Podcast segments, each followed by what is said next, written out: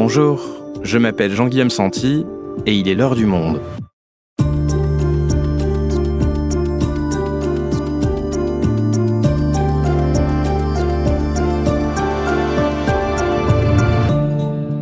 Aujourd'hui, et si nous prenions tous une bonne résolution pour la rentrée, je vous rassure, elle ne demande pas beaucoup d'efforts, il s'agit simplement de faire la sieste. Car dormir quelques dizaines de minutes au cours de la journée s'avère très bénéfique pour nos corps et nos cerveaux. Pourtant, la sieste reste souvent mal vue, notamment au travail. Alors d'où viennent tous ces préjugés autour de la sieste? Quelle est l'histoire à l'échelle de l'être humain, du repos méridien, de la préhistoire à nos jours? Pourquoi devrait-on collectivement la réhabiliter et surtout, comment réussir sa sieste? Ophélie Neyman est journaliste au Monde. Elle a percé tous les secrets de la sieste dans une série de chroniques baptisée Roupillon. Elle nous raconte Les pouvoirs de la sieste, un épisode produit par Claire Leys, réalisation Amandine Robillard.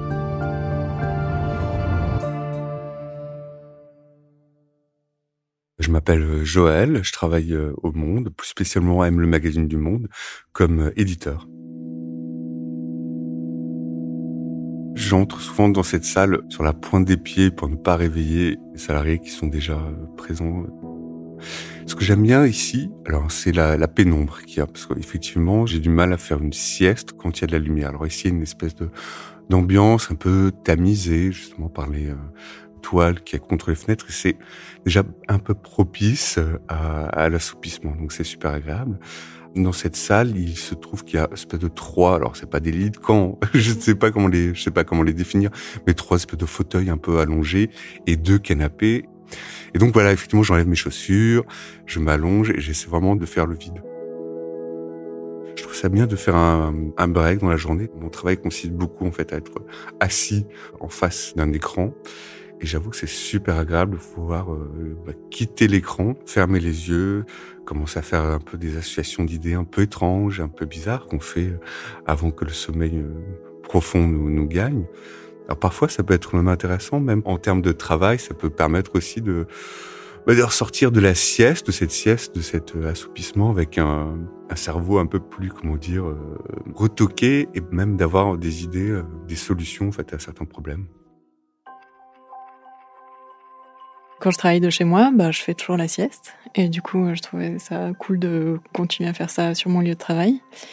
Par contre, j'en ai pas parlé à mes chefs. Enfin, je pense pas que mes collègues soient au courant. t'es quand même sur ton lieu de travail, donc t'es censé tout le temps travailler. Et chaque minute doit être la plus productive possible. Mais euh, je considère que faire la sieste un quart d'heure, 20 minutes tous les jours, euh, ça, au contraire, ça augmente potentiellement ma capacité de concentration et en fait, je crois aussi que j'en ai un peu besoin. Donc, euh, je suis très contente qu'il y ait cette salle de sieste ici. C'est vrai que souvent, je vois mes collègues qui sont très lents à taper sur leur ordinateur et je pense qu'ils font une sieste à leur place. et moi, je crois que je préfère être plus radicale et vraiment faire la sieste. Ophélie, on vient d'entendre quelques-uns de nos collègues au monde raconter à quel point ils aiment faire la sieste. Et à lire ta série dans le journal, ils ont bien raison, parce que dormir, c'est tout simplement vital. Alors pour commencer, déjà, c'est quoi la fonction biologique du sommeil? Alors, on le sait, si on manque de sommeil, on meurt. Le manque de sommeil, la privation de sommeil, c'est une torture. Et euh, les jeunes parents l'expérimentent bien. Il n'y a pas besoin d'aller euh, dans des prisons. Simplement, le sommeil, en fait, ça va nous permettre de restaurer pas mal de choses dans le corps. Ça permet de nettoyer le système nerveux. Ça permet de grandir pour les enfants.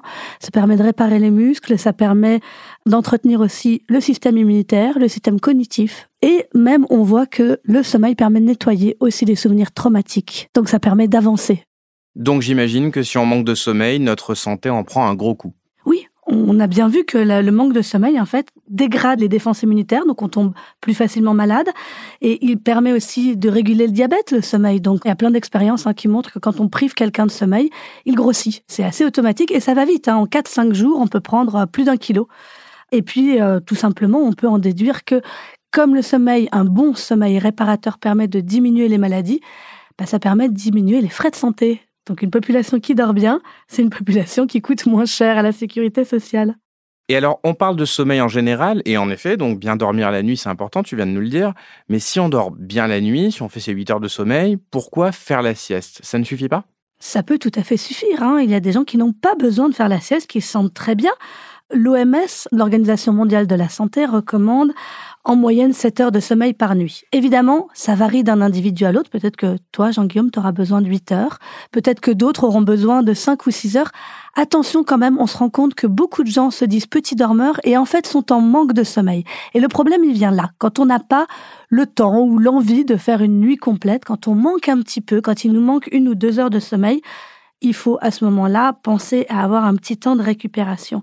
Et puis, il y a en fait une histoire de fonctionnement chimique, c'est-à-dire que les scientifiques se sont rendus compte que au moment de s'endormir, en début de soirée, on a une baisse de la température corporelle qui permet de baisser la, la vigilance, mais aussi le tonus musculaire. Et c'est ça qui nous aide à dormir.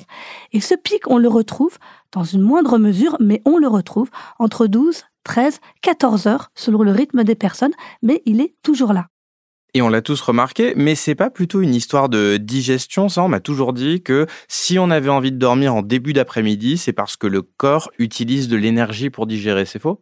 C'est un peu une légende urbaine. C'est vrai que si vous mangez beaucoup de glucides, si vous mangez gras, si vous buvez de l'alcool, vous allez avoir envie de dormir parce que vous avez beaucoup mangé. Mais il y a des études scientifiques qui ont montré très simplement que même si on ne mange pas, on a cette chute, ce petit creux de température corporelle qui incite à dormir. Et puis il y a même des études qui montrent aussi que cette baisse de vigilance entre 13 et 15 heures existe et elle est tellement forte qu'on observe un pic d'accidents en fait sur la route. Hein. On s'aperçoit bien que quand on regarde les accidents sur la route dus au manque de vigilance, ça se passe entre 3 et 4 heures du matin et ça se passe aussi entre 13 et 15 heures. Donc ça veut dire que la sieste, elle a toujours lieu en début d'après-midi?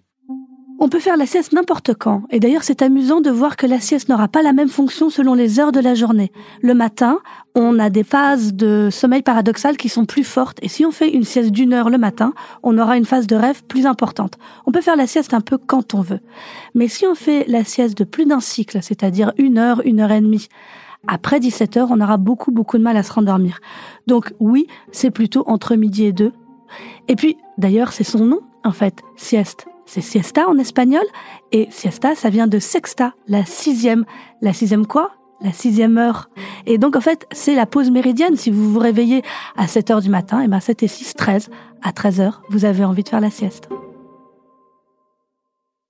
Ok, Ophélie, on va maintenant revenir sur l'histoire de la sieste, la grande histoire de la sieste. Alors, déjà, cette programmation biologique, hein, quelque part, de l'être humain dont tu viens de nous parler, elle date de quand exactement? Ça, on ne sait pas. D'abord, il faut voir qu'on a quand même très peu documenté les besoins de repos et la sieste hein, à travers les âges. C'est quelque chose qui relève de l'intime et dont on parlait peu. Mais ce qu'on sait, c'est qu'il y avait un sommeil polyphasique qui a duré pendant assez longtemps, jusqu'à la révolution industrielle. Je vais revenir tout au début. L'homme, au début, est une sorte de singe, il dort dans les arbres, et puis il descend des arbres, c'est ce qu'on appelle Homo erectus. Et quand il dort dans les arbres, tout va bien, il est à peu près protégé. Quand il descend au sol et qu'il se met à dormir sur le sol, eh bien, il devient une proie. Et ça, on l'a très bien montré à travers la recherche biologique, que les animaux qui sont chassés ont des phases de sommeil beaucoup plus fréquentes, plus courtes, plus légères pour pouvoir se réveiller très vite et échapper à leurs prédateurs, tandis que les prédateurs, eux, ont un sommeil plus lourd. L'humain se situe entre les deux, donc on suppose qu'il a eu de nombreuses phases de sommeil, un sommeil qu'on appelle polyphasique. Et puis on peut même le voir aussi avec les bébés. Hein. Quand euh, un enfant naît, un nouveau-né, il a ce qu'on appelle un cycle ultradien, c'est-à-dire qu'il va dormir un peu n'importe quand. Et petit à petit, au cours de sa première année, il va se caler sur un cycle circadien, c'est-à-dire une grosse phase de sommeil la nuit et des petites siestes dans la journée, trois siestes, puis deux siestes, puis une sieste, qui va perdurer jusqu'à six ans. D'accord, donc tout ça remonte à Homo erectus, donc en fait, l'évolution de l'être humain sur des millions d'années, elle joue un rôle sur la façon dont nos corps aujourd'hui ont besoin de sommeil. Revenons plus récemment quand même dans l'histoire, à l'Antiquité. Est-ce qu'on trouve des traces de la sieste chez les anciens, puisque tu viens de nous dire d'ailleurs que ça vient du latin sexta? Oui, alors on trouve en tout cas des traces de sommeil polyphasique. Ça, c'est une vraie découverte, on ne le savait pas avant, mais quand on relit Plutarque, quand on relit Homère, on s'aperçoit qu'on parle de premier sommeil, de deuxième sommeil. Ça perdure jusqu'au Moyen Âge. Alors qu'est-ce que c'est ça? Eh bien, on sait que dès que le soleil se couche, en fait, nos anciens s'endormaient et ils dormaient jusqu'à on ne sait pas, minuit, une heure du matin, le milieu de la nuit, ils se réveillaient, ils vaquaient leurs occupations pendant deux heures avant de se rendormir et de faire un deuxième sommeil. Donc, l'humain a été polyphasique a eu un sommeil polyphasique en plusieurs phases jusqu'à la révolution industrielle. Et la sieste, on en parle quand même à l'époque romaine. Hein. On parle plutôt de pause méridienne. Méridien, hein, c'est vraiment quand le soleil est au zénith à midi. Donc c'est vraiment cette pause de demi-journée. Et alors, quand est-ce que le sommeil dit monophasique, c'est-à-dire euh, dormir une seule fois toutes les 24 heures, prend le dessus au point que ça devient la nouvelle norme sociale? Alors là, on va bien rester en Europe, hein, parce que ça peut différer sur certaines tribus primitives. On voit que le sommeil polyphasique demeure. Il y a d'autres euh, civilisations où ça se passe pas comme ça. Mais en Europe, en tout cas, la révolution industrielle change tout. On se met à éclairer les rues, et puis surtout, on va travailler loin de chez soi. On va travailler à l'usine, on va avoir des horaires de travail extrêmement étendus, et il va falloir raccourcir le temps de sommeil, et donc supprimer cette fameuse pause de la journée où on n'est pas chez soi et supprimer également la pause de la nuit pour ne faire plus qu'un seul bloc de sommeil, un sommeil monophasique. D'accord, mais ça c'est très urbain. Ça veut dire qu'en milieu rural, par exemple, euh, chez les agriculteurs, la sieste persiste. Oui, alors ça, on le sait, les agriculteurs, surtout dans l'arc méditerranéen où il fait chaud la journée, on le sait très bien, ils démarrent très très tôt, vers 5-6 heures du matin. Ils font une grosse pause avec sieste entre midi et 2 ou entre 13 et 15, et puis ils reprennent le travail. La sieste, elle, elle est vraiment ancrée dans le milieu paysan, et c'est peut-être ça d'ailleurs qui va lui donner une mauvaise réputation chez les bourgeois.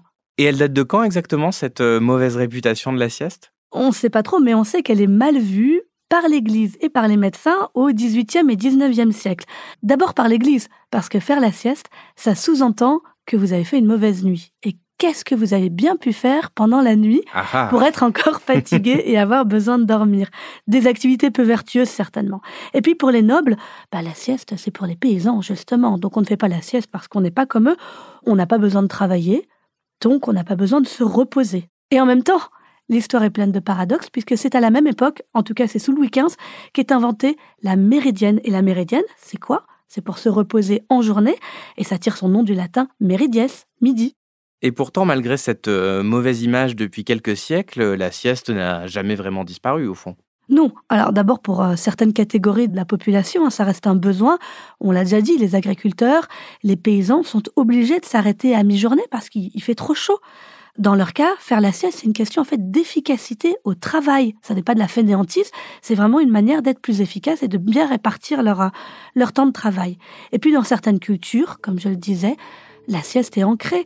Au Japon, les journées de travail sont très longues et on pratique fréquemment ce qui s'appelle l'inemuri. C'est un mot qui existe depuis plus d'un millénaire, qui veut dire dormir tout en étant présent, c'est-à-dire tout en étant sur place sur son lieu de travail. Et puis en Chine, on peut dormir pendant les réunions de travail, c'est ce qu'on appelle les siestes créatives, c'est plutôt bien vu. Alors justement, parlons des différents types de siestes parce que ça m'intrigue ce que tu viens de nous dire sur la Chine. C'est quoi une sieste créative de quelques minutes en réunion? Alors ça, c'est une sieste qu'on connaît mal. En fait, c'est un état de semi-conscience qui est très rapidement interrompu et qu'on appelle l'hypnagogie. L'hypnagogie, c'est vraiment la phase entre la veille et le sommeil. C'est ce passage un peu particulier que vous avez peut-être expérimenté, où on se sent un peu flotté, on est un peu conscient, on est capable d'avoir euh, une réflexion, et pourtant la réflexion va dériver toute seule.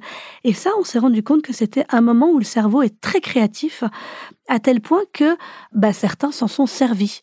Tu penses à qui exactement? Eh bien, on sait que Thomas Edison, l'inventeur hein, qui a inventé l'ampoule à filament, mais qui a inventé beaucoup, beaucoup d'autres choses, Albert Einstein aussi, le peintre Salvador Dali, ou même l'informaticien Larry Page, ce sont des grands amateurs de cette petite phase d'hypnagogie, cette sieste créative. Alors comment il faisait Edison l'a raconté, Dali faisait à peu près la même chose. Il tenait des objets dans la main, que ce soit des sphères métalliques pour Edison, que ce soit euh, des clés euh, pour Dali. Et quand il s'endormait, la tension musculaire se relâchant, il les faisait tomber et le bruit qu'elle faisait en tombant les réveillait et les empêchait de passer dans un vrai sommeil. Et cette petite phase-là, elle a été appelée la sieste Eureka parce qu'on s'est rendu compte qu'elle pouvait donner des idées. Donc on a ce type de sieste-là qui donne de la créativité. Oui. Je pense à un autre type qui donne plutôt de l'énergie, on va dire, ce qu'on appelle même euh, le power nap dans le monde de la productivité. Alors euh, c'est quoi exactement? C'est la sieste qui donne de l'énergie, la sieste énergisante. C'est une sieste, on va dire, de 15-20 minutes en moyenne. Ça peut être 5, ça peut être 10. En tout cas, c'est une courte phase. Il faut pas tomber dans le sommeil lent profond. Il faut rester dans un sommeil lent léger.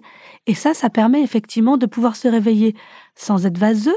Et alors, quand la NASA a prouvé qu'on pouvait augmenter de 35% sa productivité avec ce type de power nap, vous pensez bien que tout le monde s'en est emparé et que là, les entreprises ont commencé à s'y intéresser, à dire à ses employés, faites la sieste. Un bureau dans une chambre et pourquoi pas l'inverse? Les entreprises sont de plus en plus nombreuses à installer des lits dans leurs locaux car la sieste est devenue incontournable pour améliorer la productivité.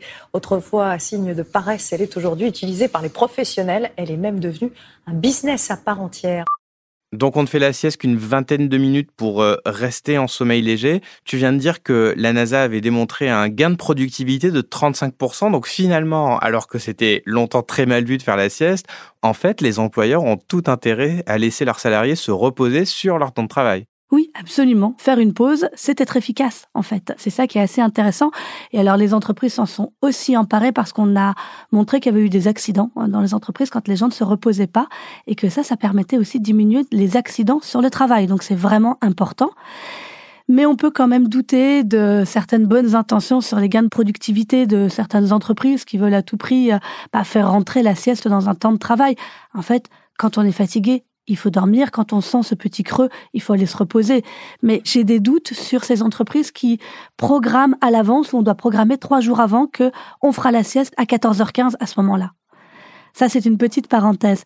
Mais il y a des entreprises qui, du coup, se sont mises sur ce créneau-là. Moi, j'ai rencontré Nap on Up, qui est une start-up spécialisée dans le mobilier de sieste d'entreprise, sur comment effectivement installer sur n'importe quel lieu d'entreprise une chaise longue avec un cocon, avec un peu de musique, un endroit à l'écart pour pouvoir faire une pause.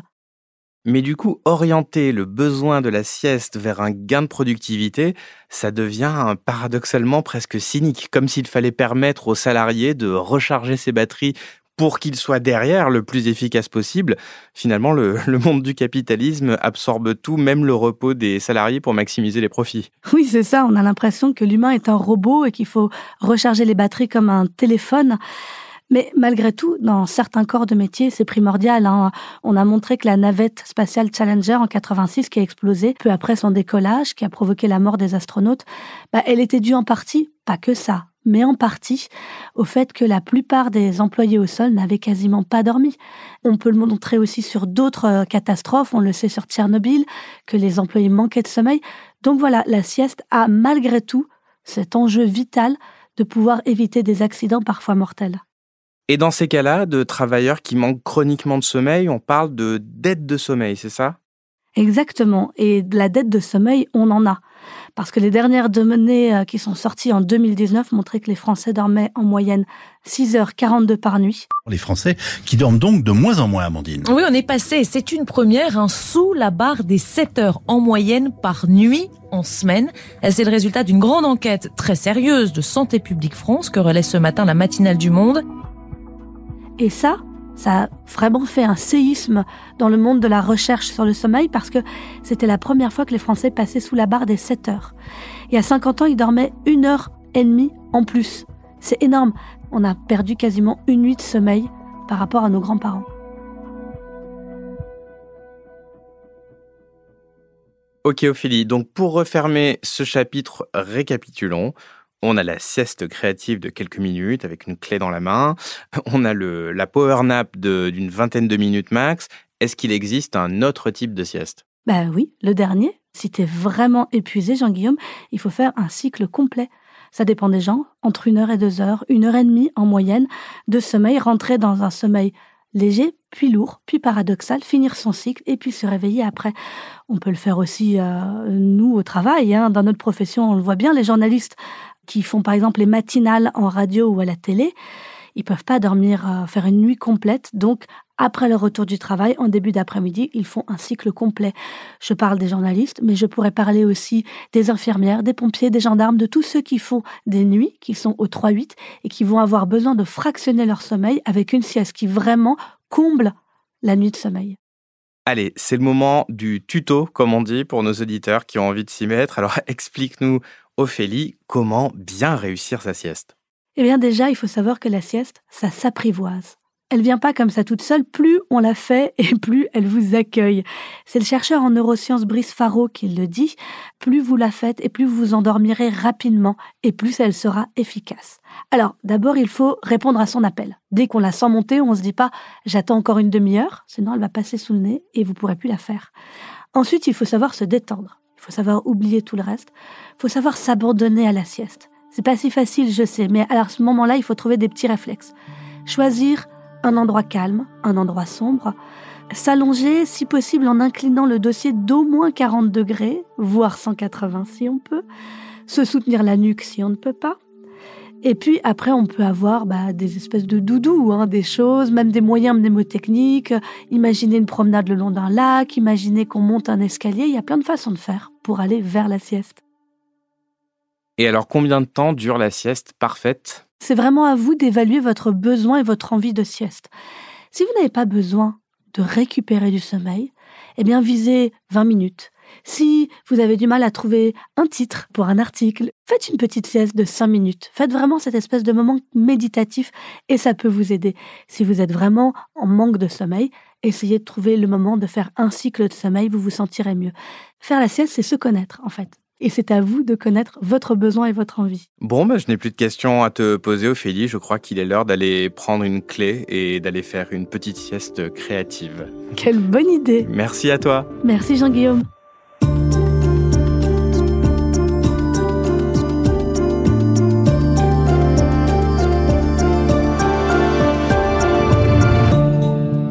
Si vous souhaitez en savoir plus sur la sieste, vous pouvez aller consulter les 7 chroniques d'Ophélie Neyman en allant vous abonner sur notre site.